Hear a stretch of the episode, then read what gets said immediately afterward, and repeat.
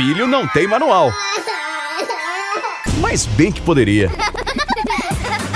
Manual do Filho, com o psicólogo Tiago Tamborini, especializado em comportamento de crianças e adolescentes.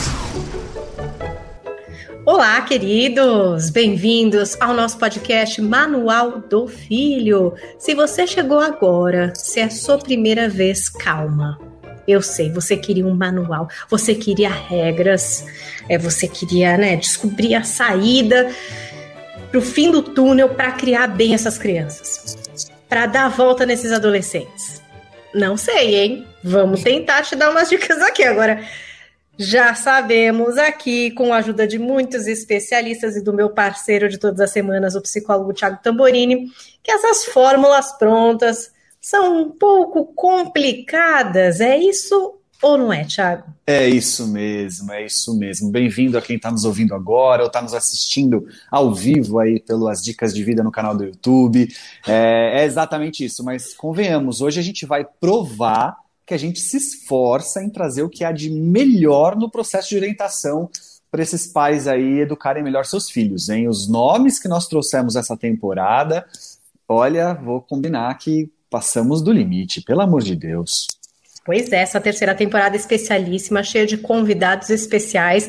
A gente tá. Vamos considerar que a gente está no meio dela, então a gente resolveu hoje fazer meio que um recap. Tipo, tudo que a gente aprendeu até agora com esses nomes incríveis que passaram aqui pelo manual do filho. Então, se você não acompanhou um ou outro, quem sabe você vai se interessar, porque a gente vai trazer aqui os temas que a gente tratou, o que é que chamou atenção, o que é que a gente aprendeu, o que, é que a gente desconstruiu, relembrar um pouco é, desses grandes nomes que passaram aqui pelo nosso podcast Manual do Filho. O Thiago falou, você que está acompanhando pelo YouTube, porque fazemos a gravação ao vivo todas a gente tenta fazer sempre no mesmo horário, né? Às vezes o convidado não pode, né? Tem intercorrências, mas via de regra, toda segunda-feira, às duas da tarde, a gente está em youtube.com/barra dicas de vida para realizar a gravação com a participação de vocês. Então é um momento onde você pode colocar uma pergunta, você pode trazer uma situação e contar com a ajuda do Tiago com a ajuda também das outras pessoas que participam como convidados, para esclarecer aí o seu ponto. Então, se você está nessa live agora, eu estou falando aqui com um monte de gente já,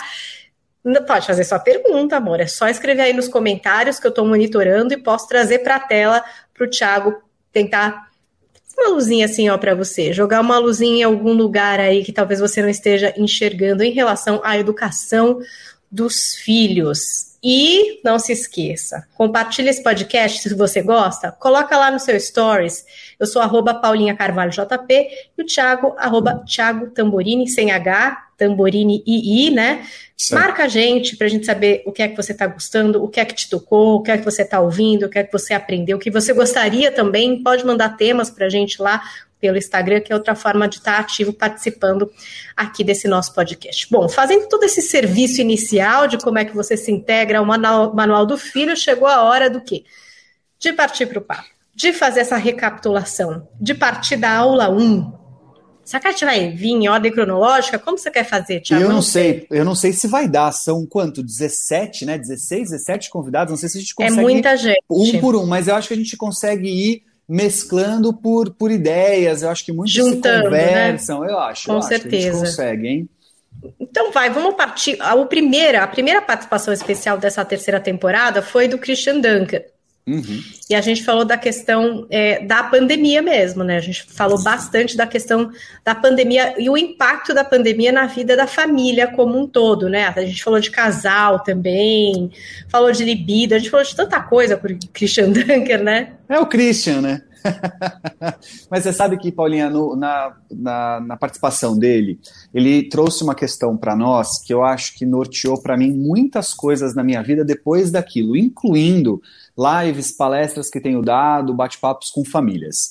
É, entre várias coisas, a que ficou muito marcada para mim foi o seguinte: o quanto as perdas que estamos vivendo, que não são poucas, né? As perdas acadêmicas, as perdas de vida, as perdas de salários, de pessoas que estão perdendo seus empregos, as perdas de segurança, de saúde. Então, ele citou as diversas perdas que nós tivemos e falou sobre o quanto é, a gente até consegue imaginar isso para nós, ainda que com muito sofrimento. Mas que quando a gente projeta isso para o filho perder, aí não. Aí a gente tem muita dificuldade mesmo. Já é difícil nós estarmos perdendo, imaginar filho perder se torna ainda mais complicado. E eu acho que norteou boa parte do que eu fiz depois disso, porque isso traz uma verdade tão grande, explica tanta coisa que a gente está vivendo, Paulinha. Vamos pensar bem? Por exemplo, o medo de que os filhos percam questões acadêmicas, de perder conteúdo acadêmico tem gerado uma ansiedade danada nos pais, nas escolas, e a gente falou disso um montão nos nossos podcasts, certo? O medo de que os filhos, uh, perdendo a questão do social, se conectem demais com tablet, celular, telas de maneira geral e redes sociais. Então, aquela coisa de pais que estão, às vezes, muito ansiosos em imaginar que o filho pode ficar dependente químico de uma tela e assim por diante, né? Então, eu acho que o Christian, nesse episódio, inaugurando aí a nossa sessão, né, de, de convidados dessa terceira temporada, ele abre com chave de ouro para deixar a gente alerta para todos, todos os episódios que vieram. Dizendo assim, ó, presta atenção, porque o medo sobre as perdas tem gerado muito do que vocês vão conversar daqui para frente. Não sei se faz sentido para você. Faz, e, e também é, o enfrentamento das situações é, que a gente conseguiu ofuscar com alguns subterfúgios, né? Então, ia tomar ali um vinho com uma amiga, saía para jogar um futebol, uma cerveja, o casal se desestressava, né? A família tinha seus pontos onde a individualidade ficava preservada, e aí chegou esse momento em que não havia mais isso, era tudo uma misturança todo mundo junto o tempo inteiro, 24 horas, quer dizer, famílias que tinham pouco tempo mesmo de vivência juntos, no dia passando a viver 24 horas.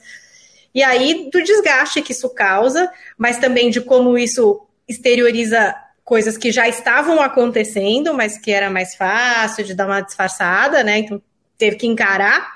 E também, aí acho que é uma coisa que eu trouxe bastante, que foi uma, é, uma ponderação minha, é, do quanto também é importante a gente tomar conta das coisas que são nossas, né? Que a gente muitas vezes está totalmente perdido, porque a gente terceiriza mesmo. Quando você vê, está terceirizado.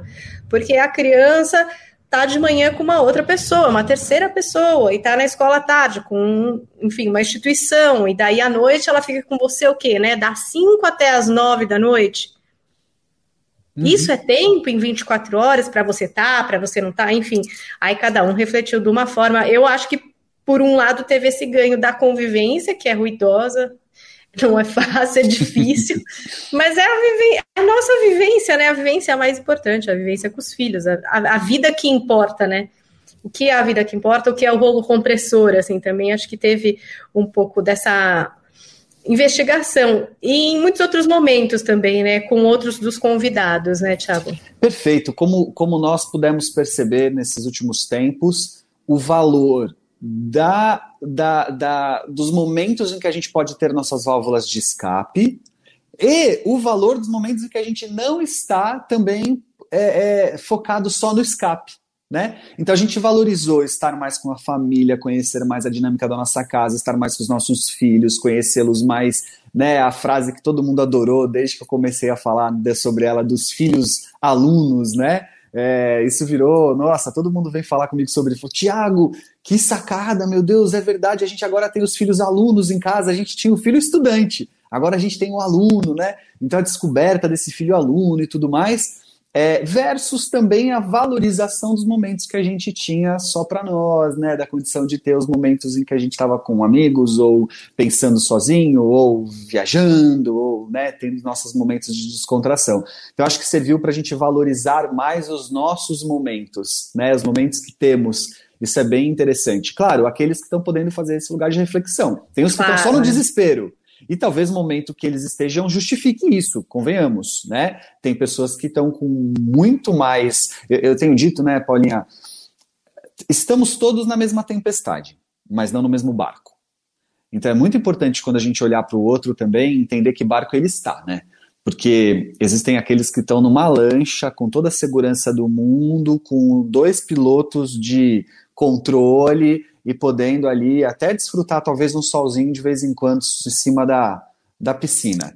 e tem aqueles que estão em bote salva-vidas, se protegendo no máximo com aquelas boinhas de braço, né? Então, é a mesma tempestade, mas não é o mesmo barco, tá?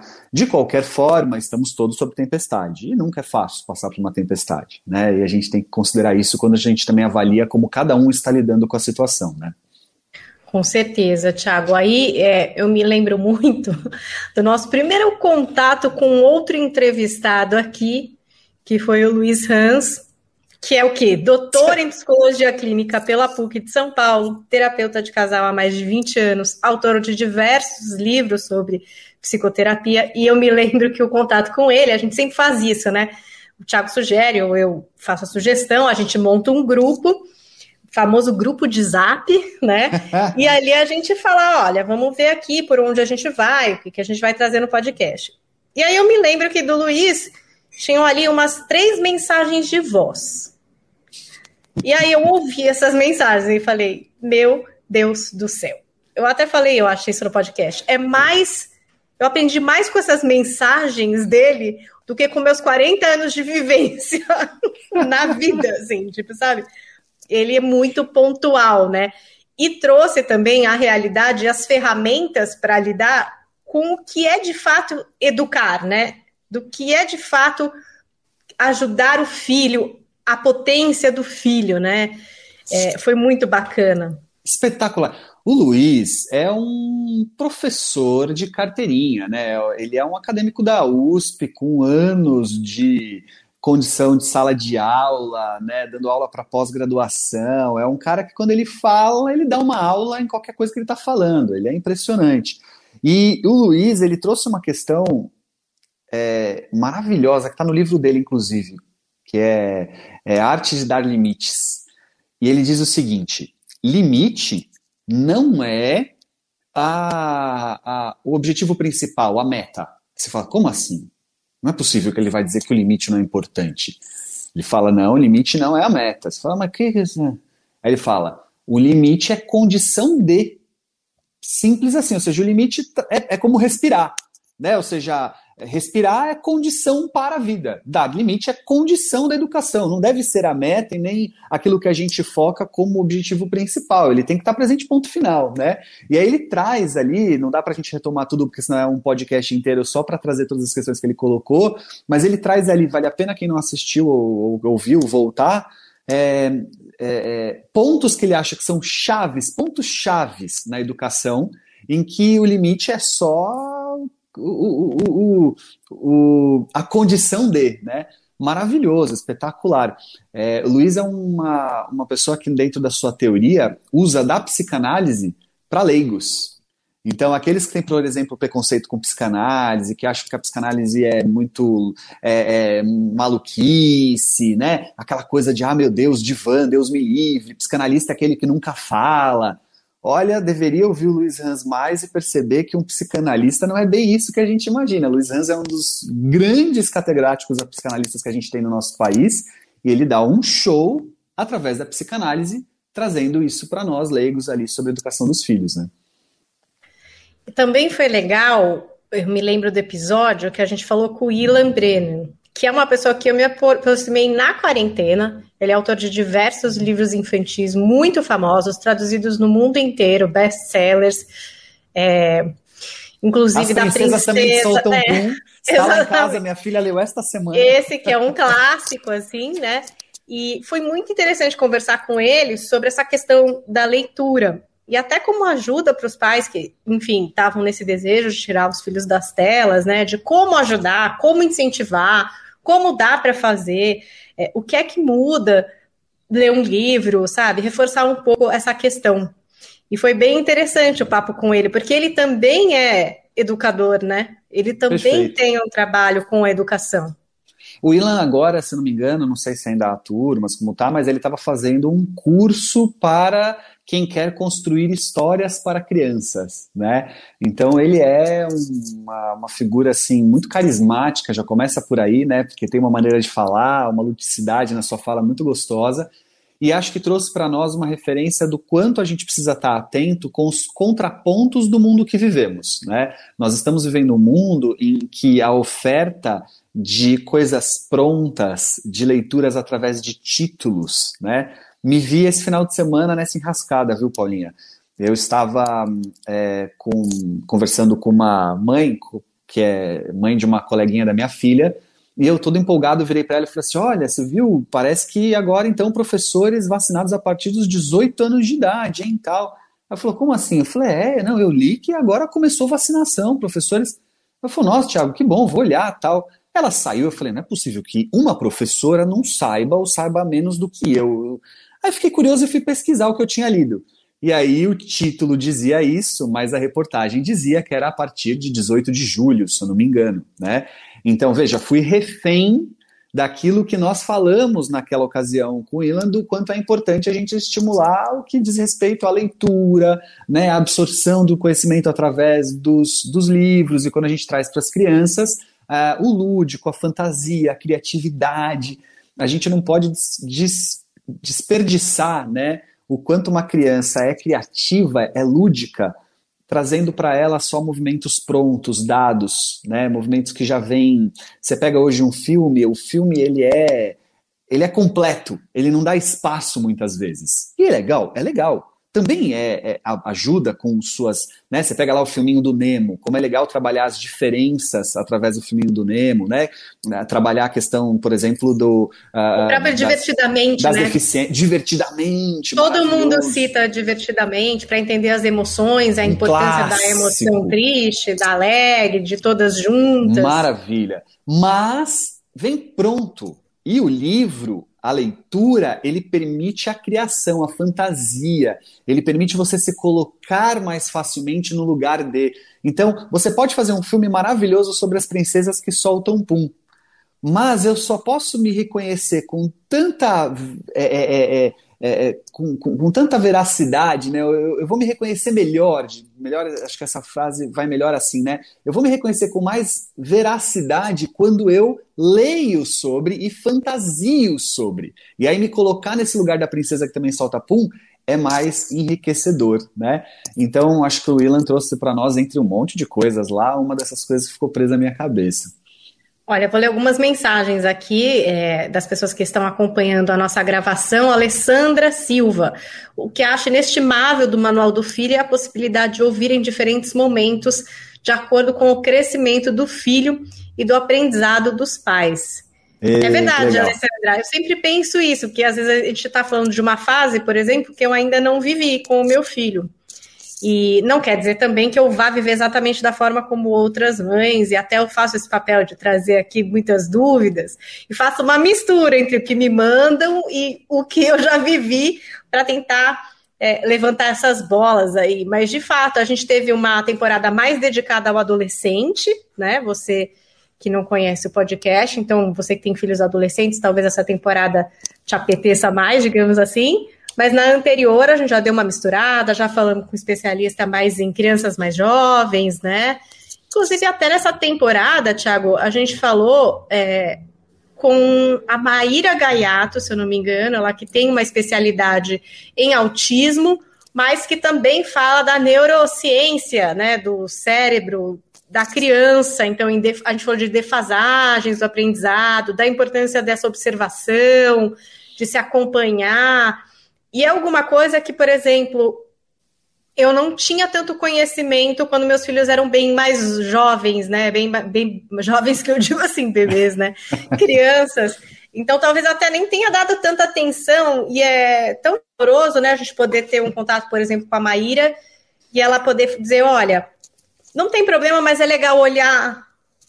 Pode acontecer, mas por que não ver? Porque dá para atualizar melhor, para deixar mais em cima, mais maduro, com coisas que são exercícios às vezes, sabe? Que é uma coisa simples, né? Sem trazer o tabu de diagnósticos e coisas, que é uma coisa que deixa os pais muito ansiosos, né? Temerosos, assim, mas de uma análise mesmo dessa neurociências É no plural até, né? Isso, a gente aprendeu com ela, né? É, a Mayara foi muito legal porque ela trouxe para nós uma reflexão pontual, né? Sobre o quanto a gente precisa estar atento desde o nascimento daquele bebê a questões que nos chamam a atenção ou que são ali importantes enquanto investigação e deixando muitas vezes a, a, responsabilidade dos pais aquilo que eles acreditam que também é só da escola, né? Então tem uma observação que é legal, que os pais estejam atentos e saibam valer da sua sensibilidade, do seu sexto sentido e busquem ajuda se necessário. Mas trouxe também para nós ali uma leitura da neurociências através do quanto a gente compreender o cérebro de uma criança ajuda a gente a demais a também relaxar. A entender, opa, faz parte do momento, faz parte do desenvolvimento, tem seu tempo, tem sua hora, nem sempre é uma patologia, às vezes é só uma característica de personalidade. A, a, a Mayara falou mais dessa questão da infância, mas a gente falou também um pouquinho da importância da compreensão do cérebro do adolescente e as diferenças que isso traz, né? A Mayara trouxe coisas importantíssimas sobre o autismo e ela é alguém que traz uma especialidade muito grande nessa área, vale a pena segui-la, quem não a conhece. Então acho que foi ali um momento muito bacana em que uma das coisas que ficou marcadas para mim, ficaram marcadas para mim, você precisa ficar atento aos sinais e buscar ajuda é. quando ficar na dúvida, né? Acho que isso é muito legal. Eu achei incrível também, ó. Mais uma pessoa que está nos acompanhando, Paulo Coelho. Top, minha esposa está grávida, descobri recentemente e fico muito preocupado com a educação do meu futuro filho. É, Paulo, a gente fica mesmo, a gente já quer correr atrás, né? Para tentar encontrar os caminhos para errar menos, eu falo. Porque, né, e não errar, eu desconfio, depois de três temporadas, que seja um pouco impossível, mas dá para errar um pouco menos. E também uma mensagem aqui de Babi M. Vaz. A pandemia faz com que as crianças fiquem mais ansiosas. Mesmo que a gente, os pais, levem numa boa, os filhos passam por esses momentos e a dificuldade é administrar da melhor forma essas emoções. Sem e aí eu me lembro bem da gente falar dos invisíveis também aqui, né, Tiago? Que às vezes você não quer, por exemplo, falar da gravidade da situação de uma pandemia, ou você considera que aquilo, enfim, é muito difícil de se explicar para uma criança e tal. E você acha que você está poupando, mas às vezes ela está aqui, ó, no invisível, pegando essa ansiedade, pegando esse aumento das discussões, do tom, né? Porque a criança realmente é muito sensível, né, Thiago? Sem dúvida. A gente falou isso em mais um episódio, se não me engano, com a Carol Marotti também, psicóloga, a gente trocou uma ideia sobre isso, com a Aline Campreger, acho que a gente falou sobre isso também, sobre a, o quanto a gente tem que estar atento à forma com que a gente deixa as coisas entrarem para as crianças e filtrar, mas sem tratar como se nada estivesse acontecendo também. É um detalhe difícil, eu sei, você pai e mãe que está nos ouvindo agora fala, mas como é que eu faço isso, gente? Ou seja, eu não posso fingir de conta que nada está acontecendo, mas eu tenho que filtrar o que está acontecendo. É exatamente assim, é difícil mesmo.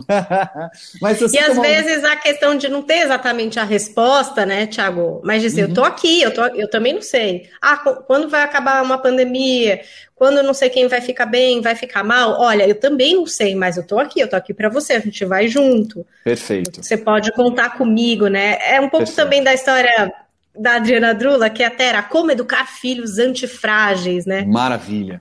E até eu falei assim, nossa, porque a gente está educando filhos frágeis. Tipo, a gente não quer que nosso filho seja exatamente frágil, né? E aí a gente discutiu um pouco esse termo, né, Tiago? É isso, porque a gente às vezes quer fazer com que o filho seja poupado o tempo inteiro de algo na crença de que ao ser poupado ele será mais feliz, melhor, será mais fácil. E é meu papel como pai e mãe poupá-lo mas há um limite para isso, porque é, é, como o desenvolvimento de é, é, anticorpos. Eu preciso entrar em contato com alguns vírus, bactérias, para que o meu corpo também desenvolva resistência, senão ele fica frágil demais. É a mesma coisa nas emoções. Se eu não permitir que meu filho entre em contato com algumas emoções e aprenda a lidar com elas através deste contato, é, é importante dizer isso também, quando a gente fala aprender a lidar com as emoções, nem sempre a gente está falando de uma cartilha em que você vai dar uma lição, uma aula, uma tese. A gente às vezes está falando que aprender a lidar com as emoções é entrar em contato com elas. Isso já ensina muito, várias vezes, né? E aí o antifrágil seria aquele que se vê capaz de lidar com essas emoções, que se vê capaz de entrar em contato com elas e dar conta delas, né? Entre elas o problema da pandemia com filtros. Nada impede que você coloque filtros, óbvio, mas a gente tem recebido, Paulinha, é, hum. retorno das escolas de que muitas crianças estão desenvolvendo quadros obsessivos de toque com limpeza. Porque eles estão vindo de casa com tantas orientações sobre passar álcool, não chegar perto das pessoas, não tirar a máscara, nananana, que eles estão ficando assustados. Porque, olha, se meu pai falou desse jeito para mim, ele sabe de alguma coisa muito grave que é melhor eu, eu me cuidar porque eu vou morrer. Então é como se eu liberasse meu filho para ir para a escola, como se ele estivesse indo para um fronte de guerra. Ele vai se sentir extremamente ameaçado. Então, eu devo orientar meu filho sobre usar a máscara, sobre passar álcool em gel? Claro que devo. Mas a forma e a intensidade com que eu vou fazer isso deve levar em conta a minha ansiedade como pai ou como mãe sobre a possibilidade de não fazê-lo como eu gostaria, principalmente se a gente está falando de crianças. Né? Então, acho que a Adriana veio para falar disso também, da gente poder colocar o filho diante de uma condição que saiba lidar com as adversidades sem o tempo inteiro ficar negando a eles as emoções que eles precisam entrar em contato, né? E, Thiago, por falar em termos que a gente citou, né, esse antifrágeis me marcou, e também o Ivan Moré trouxe Adoro. uma colocação desestruturante, né? Era um negócio com desobediência, assim, que é tudo que não queremos falar sobre nossos filhos, né? Queremos todos obedientes, em teoria, mas uma des desobediência produtiva, né? Perfeito. Isso é bom demais, né? A criatividade, né? O empreendedorismo, a, a, a, o, romper de paradigmas, ele tem muito da desobediência produtiva. Vamos ser honestos, vamos concordar com essa história. Ninguém está dizendo que o filho tem que ser desobediente. O Ivan Moré foi brilhante nessa observação dele, nessa tese que ele traz e defende, sobre o quanto a gente pode, na desobediência, no romper dos paradigmas, ter uma produtividade muito interessante. E se você perceber uma criança brincando, você vai ver como ela é desobediente produtiva, como ela não necessariamente obedece às regras daquela maneira de criar algo. A ludicidade, né, Paulinha? Uma criança brincava com a minha filha esse final de semana e ela resolveu fazer de um jogo dela qualquer um parque de diversões. Tinha nada a ver o jogo com um parque de diversões. Nada a ver, nada a ver, nada a ver. Ela resolveu, ela se empolgou, então ela começou a pegar coisas do quarto. Ela pegou o lixo do quarto dela para virar a piscina de bolinha. Aí ela pegou as bolinhas de um outro jogo e encheu o lixo de bolinha. Aí ela foi. Ela estava tendo totalmente desobediente. O jogo não era para aquilo, o jogo era para outra coisa. Aquela, aquele lixo não era para aquilo, era para outra coisa. Mas ela estava desobedecendo as regras daquele lixo, daquele jogo, de uma maneira muito produtiva. No dia a dia, isso é bem difícil porque desorganiza os pais às vezes, né? Aquele filho que estuda ouvindo música. Hum, meu Deus do céu, a gente vai falar do Bruno Piva daqui a pouco, né, Paulinha? Vai. O filho que estuda ouvindo música, que diz. Será que ele está estudando mesmo? Está ah, guardando alguma coisa? Céu, meu Deus do céu, mas eu posso garantir para você que eu, Tiago, vejo nisso produtividade para muitos que se identificam com isso. Tem muito aluno que vai dizer assim, mas eu me concentro mais, porque se eu deixo tudo em silêncio, eu me perco nas ideias. Se eu tenho uma musiquinha ali e tal, isso dá uma cadência para mim. Ah, verdade ou não? Olhe para os resultados. Permita que ele estude um bimestre com música e compare com o bimestre que ele não estudou, com você cobrando ele que ele tinha que desligar. Talvez seja um ótimo parâmetro para descobrir se a desobediência dele está sendo produtiva, não é mesmo? Então, acho que é. o Ivan Moré é brilhante nessa colocação dele. Aí, depois da desobediência, eu vou trazer aqui uma manchete, digamos assim, mais confortante para pais que ainda estão com medo dessa desobediência, que foi o papo com a Daniela Freixo de Faria, que a gente repetiu ela, né? Algumas pessoas vieram pela segunda vez Mais aqui no podcast é. para falar do filho que não ouve. O meu filho não me ouve, entendeu? Como é que eu resolvo esse BO do filho não te ouvir? Também não sei se vocês vão achar aquela receita de bolo, mas eu acho que dá para facilitar, né, Tiago? Algumas dicas da Dani. A Dani traz, a, a, Dani eu falo que ela é a minha coach em casa, né? Eu uso a Dani ali, os conhecimentos dela, maratono os vídeos dela e tudo mais para aprender a como lidar com a minha própria filha. E acho que essa questão do meu filho não me ouve traz um, uma reflexão muito importante do primeiro, o quanto você ouve seu filho.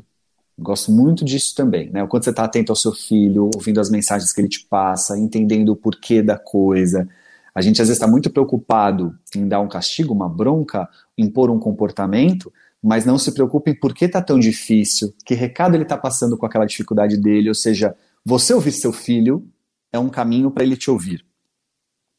E aí a outra forma é para o seu filho te ouvir, como você está se comunicando? Que tipo de comunicação você está estabelecendo também para ele, nesse olhar que ele vai precisar de alguém que decodifica a mensagem para que ele possa recebê-la também, né? Então as suas atitudes, a, a, sua, a, sua, a sua energia, tudo isso vai trazer um tipo de comunicação também e uma compreensão da comunicação que está sendo feita.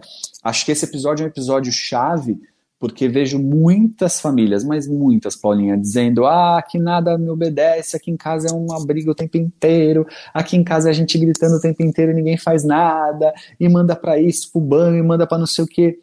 E aí eu sempre falo, né, mas tá bom, e o que você está entendendo disso? O que ele está te comunicando disso? Porque a hora que você entender o que ele te disse, vai ficar mais fácil saber o que você tem que dizer para ele e ele te ouvir com isso, né?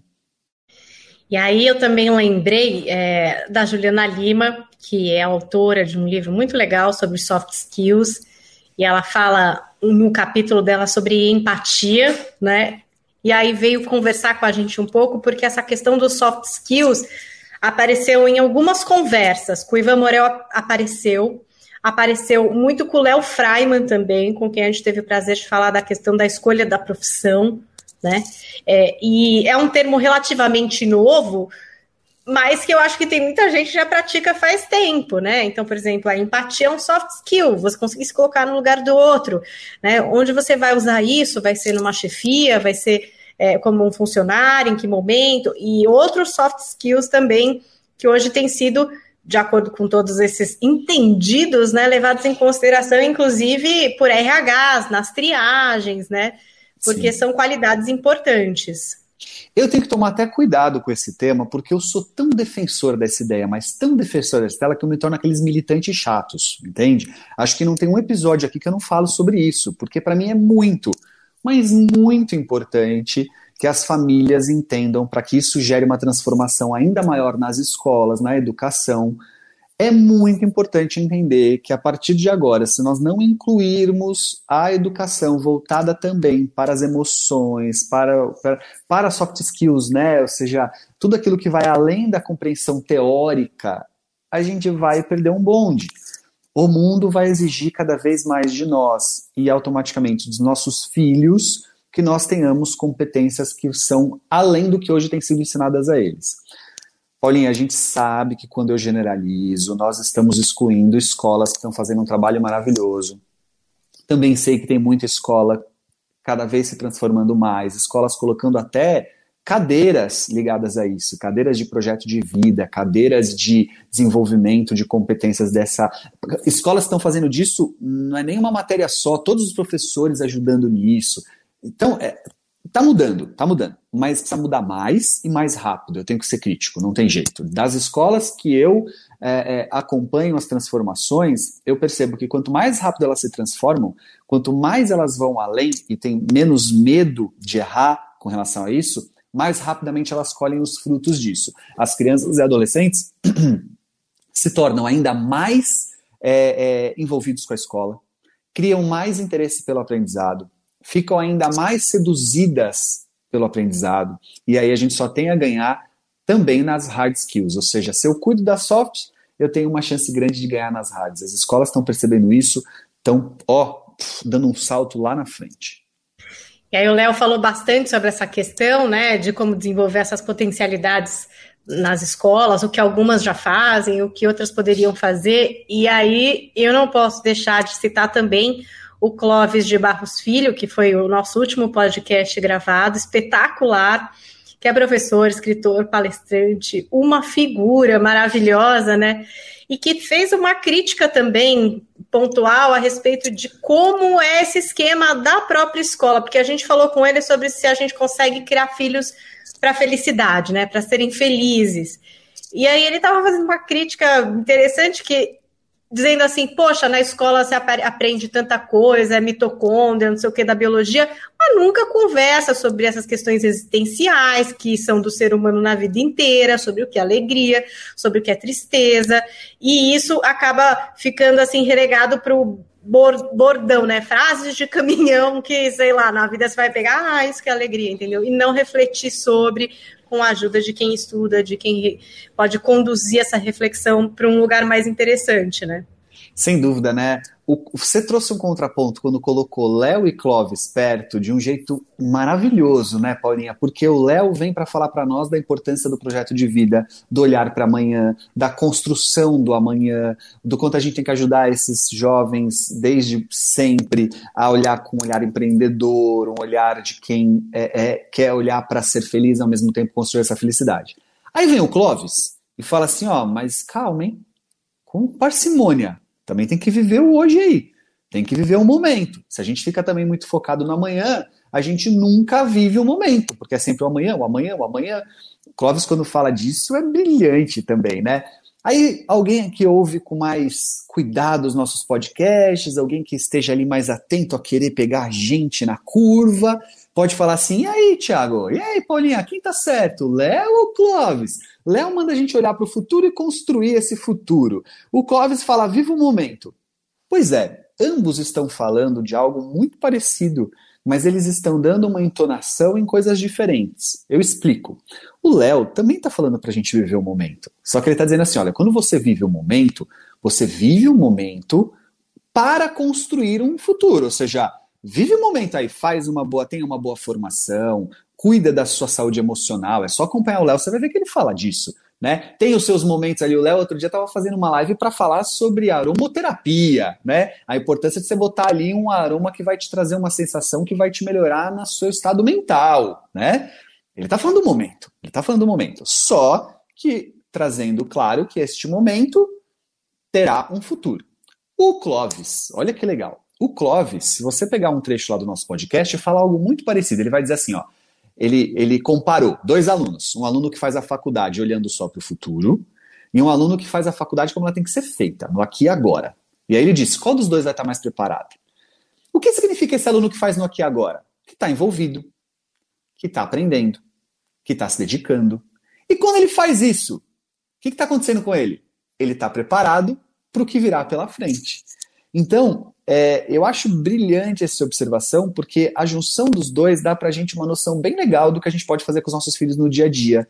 A gente pode deixar claro para o nosso filho que o que ele está fazendo agora tem que ser o objetivo dele, que ele tem que estar tá focado no aqui e agora como construção de si mesmo, que ele tem que, que valorizar os momentos quando ele está com um amigo, o momento quando ele está numa aula, o momento quando ele abre uma janela, né? O Clóvis citou até a Moja Cohen, né? Que, aliás, a gente podia tentar trazer aqui, hein, Paulinha? Vamos fazer uma. Quem está ouvindo a gente, fazer um convite a Monja Coin lá no Instagram dela, sei lá. Fazer um movimento. Venha Monja Coin para o Manual do Filho, hein? Mas, é, então, a gente tem que viver esse momento. Lembrando que, ao fazer isso, a gente se prepara para todos os momentos que virão. Eu acho isso muito legal. Agora, Tiago, uma coisa também muito legal, é, está falando, né? Ah, quem ouve atentamente, aí pode perguntar, é isso ou é aquilo? Reflete sobre isso, reflete sobre aquilo. Você sabe que eu sou super assim, né? Cada pessoa que eu falar, que eu ouço falar, eu começo, ai, gente, será? Mas espera aí, é isso ou não é? E eu fico nessa reflexão. E a gente teve aqui como entrevistada a Vera Iaconelli, que eu acho que foi o que eu estava mais nervosa para fazer. Porque, né, cada um que tem né, aquela coisinha guardada no quentinho do coração. E a Vera, nunca imaginei estar tá batendo um papo assim, né, com ela, longamente, falando sobre maternidade e tal. E eu não vou me esquecer disso, viu? Porque eu falando dessas minhas dúvidas, e aí só falando, tu assim, acorda, não dá para ser assim também, então, entendeu? tipo, pera, tem que também ir lá, entendeu? Tem que também pegar essa maternidade e fazer o que é possível. E o que é possível é a boa maternidade também ficar nesse mundo da reflexão, tô errando, ah, ah, não é bom, né? E eu achei isso tão válido, assim, uma mulher tão forte que nem a Vera Iaconelli falou do papel da maternidade, paternidade, e aí, tipo, na antropologia do rolê, né? Por que, que cada um ocupa esse espaço, como eles estão se desconstruindo, a dificuldade disso, enfim, foi muito profundo também, porque essa questão das dúvidas principalmente na maternidade, para mim, e como a gente tem um podcast aqui que tem uma mãe, então é alguma coisa que está sempre em jogo, também foi tratado pela Carol a culpa que vem junto, né? Essa imaginação de achar que a gente tem que ocupar todos os lugares, até o lugar do estudo, né? Nossa, agora é a gente que vai fazer essa pessoa estudar, agora é a gente que tem que fazer todas essas coisas acontecerem. E como é difícil é, viver esse papel com mais leveza e mais assertividade, do tipo, é o que eu posso, amor, eu trabalho fora mesmo, e aí vem esse dinheiro, e aí eu invisto nossa educação, mas eu fico com você quando dá, e é isso aí, que é alguma coisa que às vezes imagina-se que a mãe não pode, né? Que tem que estar sempre naquele papel de largo tudo e vou lá, é, que é assim que é, assim que são as coisas, né? A Vera é, é uma daquelas figuras que até o mais o cara mais seguro do mundo sobre o quanto ele não é machista, ao ouvi-la se questiona e fala: hum, tem muita coisa ainda para eu mudar, tem muita coisa para aprender. A Vera é espetacular na condição que ela tem de colocar reflexões para nós do papel da mulher e o quanto ainda a gente tem que rever a nossa postura diante disso, né? Estes dias, Paulinha, ela, ela falava de uma questão nas redes sociais. E aí eu fui olhar um pouco melhor o texto sobre o que ela citava, e foi muito legal, porque ela falou assim: ó, oh, presta atenção, criou-se uma ideia senso comum aí de que o cérebro da mulher ele é plural e de que o do homem é focal, algo que eu sempre falei, viu, Paulinha? E ela falou: isso aí é uma baita de uma de um engodo para justificar que a mulher tem que ser dona de casa, trabalhar fora, cuidar de filho, cuidar da, da, da, da louça, da roupa, do banheiro, do trabalho, da reunião, para justificar que ela pode fazer tudo isso melhor que o homem, por isso o homem não faz. Eu falei, caramba, faz muito sentido, né? Como a gente se pauta na ideia de que o homem só pode fazer uma coisa de cada vez a mulher pode fazer 10 mil coisas ao mesmo tempo, isso é bastante cômodo para o homem pensar assim, né? Bem interessante. E aí, tem uma velha Conelli falando com a clareza, a consciência, o conhecimento dela, né? Então foi realmente um episódio, foi um, foi um presente para nós e eu lembro que você ficou bastante é, Nossa, é... fiquei mexida. mexida. Foi. Fiquei mexida com a Vera. Foi bom, me deu um chacoalhão. Amiga, vai lá, é o que dá. Entendeu? Também entendo, gera dúvida, está refletindo, mas espera aí. Sabe? Cada um entrega o que tem, você tem, você entregou, não se culpe, viva a vida, vamos lá. É e aí, nesse sentido também, eu vou procurando depois ajuda para esses universitários na minha vida pessoal. Eu vou lá e falo, esse aí eu vou ter que fazer uns a mais aqui, só esse podcast não deu. E foi o caso do que aconteceu comigo com o Bruno Piva. É, a gente fez um aqui sobre notas ruins na escola, né? Essa, enfim, aí para qualquer momento aí do boletim, se chegar com hemorragia, você pode ouvir esse podcast que eu acho que vai te ajudar um pouco. Mas no meu caso, eu fui fazer toda a maratona dele lá, é, da semana do, do filho estudioso, que eu acho que é o é um sonho, né? Todo mundo quer que o filho seja. Eu não sei se estudioso, mas interessado, né? Interessado. Às vezes o filho é interessado, sei lá, em desenho e você acha aquilo do caramba, porque ele é interessado, porque ele quer ser melhor, né? Porque ele quer aprender. Acho que todo pai quer um pouco isso. E aí o que eu fui descobrir é que muitas vezes a gente acaba atrapalhando por falta de conhecimento e de estratégia, enfim, a gente acaba atrapalhando aí a missão, entendeu? A gente acaba bagunçando o emocional, que dificulta o aprendizado. Foram vários pontos que o Bruno pôde trazer aqui para a gente, mas eu sofri bastante nesse período de quarentena, principalmente. Eu não sei se outros pais também passaram por isso, a impressão é de que sim, né? Ter o filho estudando em casa, observar isso muito de perto, trouxe um desconforto, a gente projeta muita coisa. Outro assunto que a gente falou muito, hein, Tiago? Como a gente projeta nos filhos coisas que a gente imagina, que a gente gostaria, e na hora de confrontar com a realidade, né, a gente entra em pânico, né, não sabe o que fazer, começa a comprar brigas completamente erradas. E com o Bruno eu pude encontrar um ponto de conforto em relação a essa questão do estudo, porque realmente eu acho que foi alguma coisa que foi difícil de encarar, né? E encarar também que se tá aí se ele for mal esse ano, gente, se ele for mal esse ano, eu, eu tô indo mal esse ano, sabe assim? Tipo, uhum. olha o que tá acontecendo. Perfeito. É, é, natural disso acontecer e talvez o aprendizado não esteja exatamente nas matérias da escola, esteja nessa soft skill, nessa vivência, nessa aproximação. Não sei. E, e aí a gente fica muito exigente de coisas que não, não, sei, a minha impressão é de que não precisa. Eu confesso que depois de fazer a semana lá do filho estudioso, eu não sei se meu filho vai bem esse ano. Mas eu não sei se eu estou mais tão desesperada e pegando isso para mim, do tipo, eu vou ser péssima mãe se ele for mal. Sabe assim? perfeito, assim? Perfeito. Deu um alívio. O Bruno Piva, neste podcast, é a prova de que a gente prioriza mais o o conhecimento, o conteúdo dos nossos ouvintes do que a nós mesmos, porque senão ele não estava aqui. Eu tenho muitos ciúmes dele. Entendeu? O Bruno é muito queridinho das pessoas todas que nos seguem. É muito elogio pro Bruno. É todo mundo falando, ai, que bom que você me apresentou o Bruno, ah, porque procurei o Bruno. Eu falei, poxa, mesmo assim tem que trazer, mesmo com esses ciúmes que eu sinto, nós vamos ter o Bruno aqui. E o Bruno é uma figura maravilhosa, né? Quando eu conheci o Bruno pela primeira vez e eu vi ele falando, eu falei, caraca, o Bruno traz uma, uma questão hoje tão importante para a maioria das famílias, que é essa ansiedade sobre os filhos estudantes. E antes da pandemia, né, ele, tá, ele, ele, participou com a gente com um tema que ainda não era especificamente os problemas da pandemia. Né? E aí, a hora que entrou a pandemia, então, ele se tornou ainda mais necessário por todas as angústias que a gente traz sobre as perdas acadêmicas, né? Então o Bruno é um queridíssimo aqui do, do, do podcast, não tem quem que eu converse que não fala, putz, o Bruno tá me ajudando muito. Então eu fico muito feliz também de poder compartilhar com isso já digo de antemão que eu morro de ciúmes do Bruno, viu?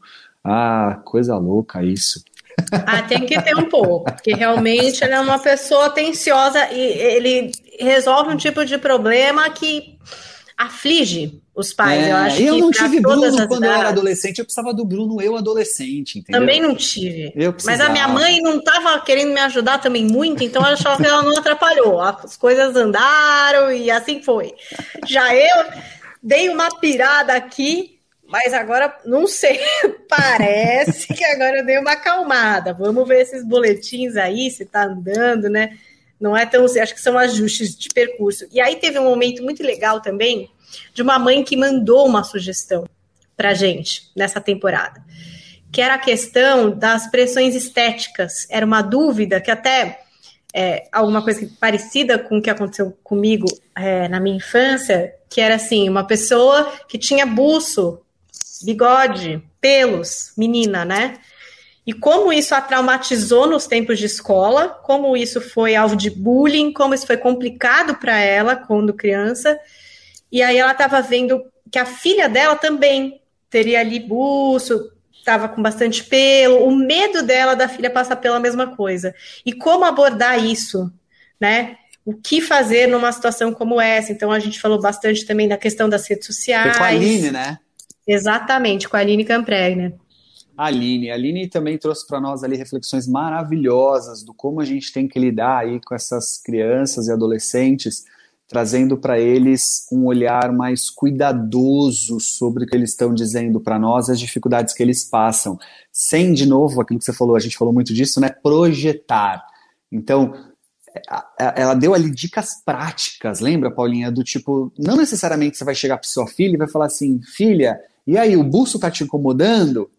Mas ela, você vai trazer papos para que ela possa falar do buço, né? Para que ela possa é, é, se sentir à vontade, caso isso seja uma questão para ela, sem que você embute uma questão para ela, né? Impute uma questão para ela.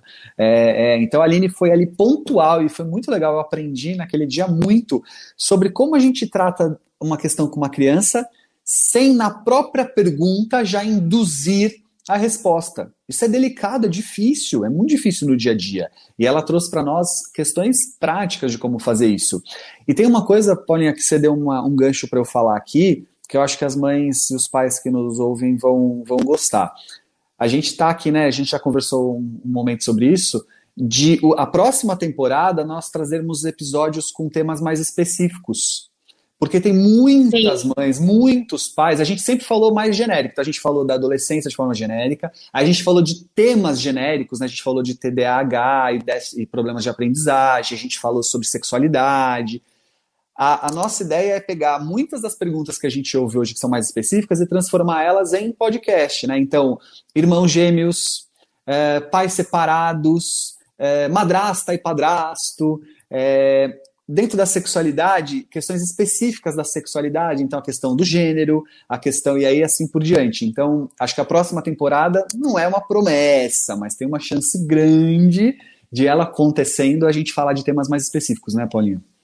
É, e é importante que vocês pontuem. Mande pra gente a sua dúvida específica. Porque Tenho recebido às vezes bastante. Estou fazendo um belo pacote, viu, de temas. Às vezes está acontecendo na sua vida. E a sua dúvida é a de muitas pessoas.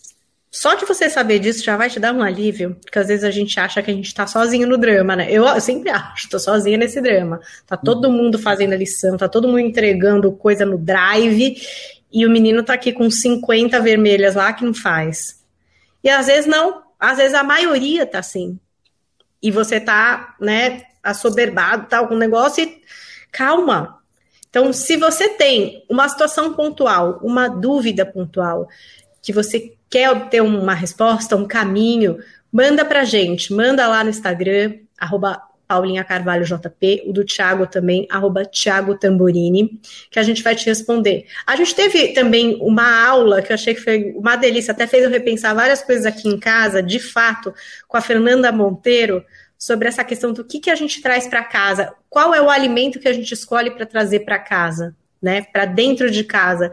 Porque às vezes a gente fica, ah, meu filho come mal, meu filho come mal. Tá, tudo bem, ele pode comer mal, mas o que é que tem aí na sua dispensa? Você está pensando no que você leva, como introduzir coisas mais gostosas, até na sua própria vida, né? Pelo exemplo. É, você faz trocas inteligentes, você sabe o que você tem que olhar na embalagem para escolher um bom alimento. Isso é muito específico, por exemplo. Foi muito legal ouvir ela dizer: olha como é que você olha para o rótulo. O que, que, é um alimento legal para sua casa? Nutricionista, né? É, Exatamente. Sabe? Nossa, a Fernanda também foi bem legal nesse sentido de trazer para nós esse olhar cuidadoso do dia a dia, sem sem, sem noia, também, é, né? sem noia. Foi, sem noia, mas assim, pensando, né? Porque, ué, se você tá trazendo um monte de coisa, a dispensa tá lá, tá lotada, com qualquer tipo de bolacha, com qualquer tipo de coisa, a comida qualquer, um macarrão sempre, não sei o quê, também, né, não está ajudando ali para o menino variar, para a menina variar, para é, ensinar, né, a comer outras coisas. Foi muito legal, vale a pena vocês conferirem e seguirem também a Fernanda, porque ela põe dicas ótimas no Instagram dela. Sim. E práticas, sabe? Esses sucos são legais por causa disso, esse iogurte é melhor por causa de tal razão, porque tem essas substituições, né?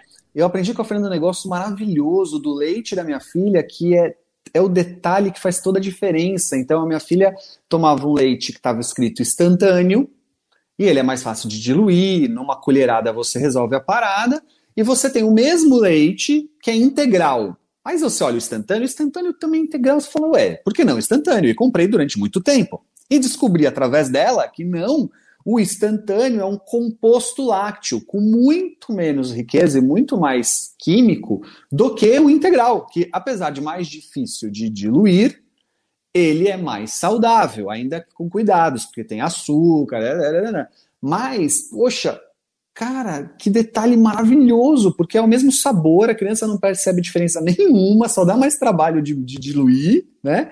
É, e que trabalho também é esse? Vai, duas colheradas a mais que você vai bater ali, e você descobre isso através de uma informação de uns stories de 15 segundos, né? É a hora que você transforma a internet realmente a seu favor, né? Que você faz um uso da internet bacana, né? Queria falar um pouco da Carol, que também focou bastante na maternidade. Qual que é o Instagram dela? Você se lembra do é sobrenome? A, é Carol? A Carol Marotti. Carol Marotti, exatamente que falou muito sobre essa questão da leveza, do papel da maternidade mesmo, né? Uhum. Foi muito importante também. A Carol é uma amiga querida de muitos anos e traz com muita sabedoria e ao mesmo tempo leveza. Muito, é, a Carol é muito carinhosa na forma dela de abordar as questões e trabalha muito com famílias e trouxe para nós ali uma observação importante sobre a, a, o quanto é, é, o olhar da mãe sobre o maternar precisa também ocupar seus espaços, precisa dar também condição de olhar para os seus limites, para sua auto, é, é para o seu autocuidado, né? cuidar de você como mãe, né? É, então também foi um momento ali de muita reflexão para a gente notar que nesse momento pandemia principalmente, é, se a gente não olhar para nós, se a gente não, famoso pôr a máscara na gente para depois colocar na criança, vai ficar difícil ajudar, né? Olha, foi muita gente. Eu acho que a gente já falou de todos, tá? Aqui na minha matemática, se a gente esqueceu de alguém, é bom que essa pessoa nunca mais vai querer conversar com a gente, né? Porque a gente falou de todo mundo. Eu acho que a gente bateu todo mundo Eu até acho. agora. Essa temporada ainda vai mais um tempo. A gente sabe, por exemplo, que a gente vai ter um, um episódio com a psicóloga Pamela Magalhães, que inclusive grava comigo um outro podcast que é dedicado a relacionamento, que é o Coração Peludo, e a gente pensou em falar com ela a respeito das primeiras paixões, assim, né, que são muito avassaladoras, hormonais, Delícia. e às vezes bagunçam a família inteira, né, os desejos, as coisas que acontecem. Então a Pamela vai trazer um pouco do expertise dela para falar Gente, sobre isso. Presta atenção, hein? Pamela é o podcast mais ouvido da Rádio Jovem Pan atualmente. Mais de um milhão de seguidores no Instagram. A Pamela é uma sumidade no assunto. Vale a pena estar com a gente aqui na próxima. Mas a gente não vai gravar na segunda-feira, né, Paulinha? Tem... É, a gente está tentando uma data, ia ser na semana que vem, talvez seja na outra. A gente, tá te... a gente vai É, a marcar, gente mas vai avisa, ser esse episódio. Então, assim, por exemplo, Precisa. se você está passando por alguma coisa, está acontecendo na sua casa, você não sabe direito o que fazer com o seu filho, com a sua filha, até a questão do término dos primeiros relacionamentos, que sempre é uma coisa muito impactante para os jovens.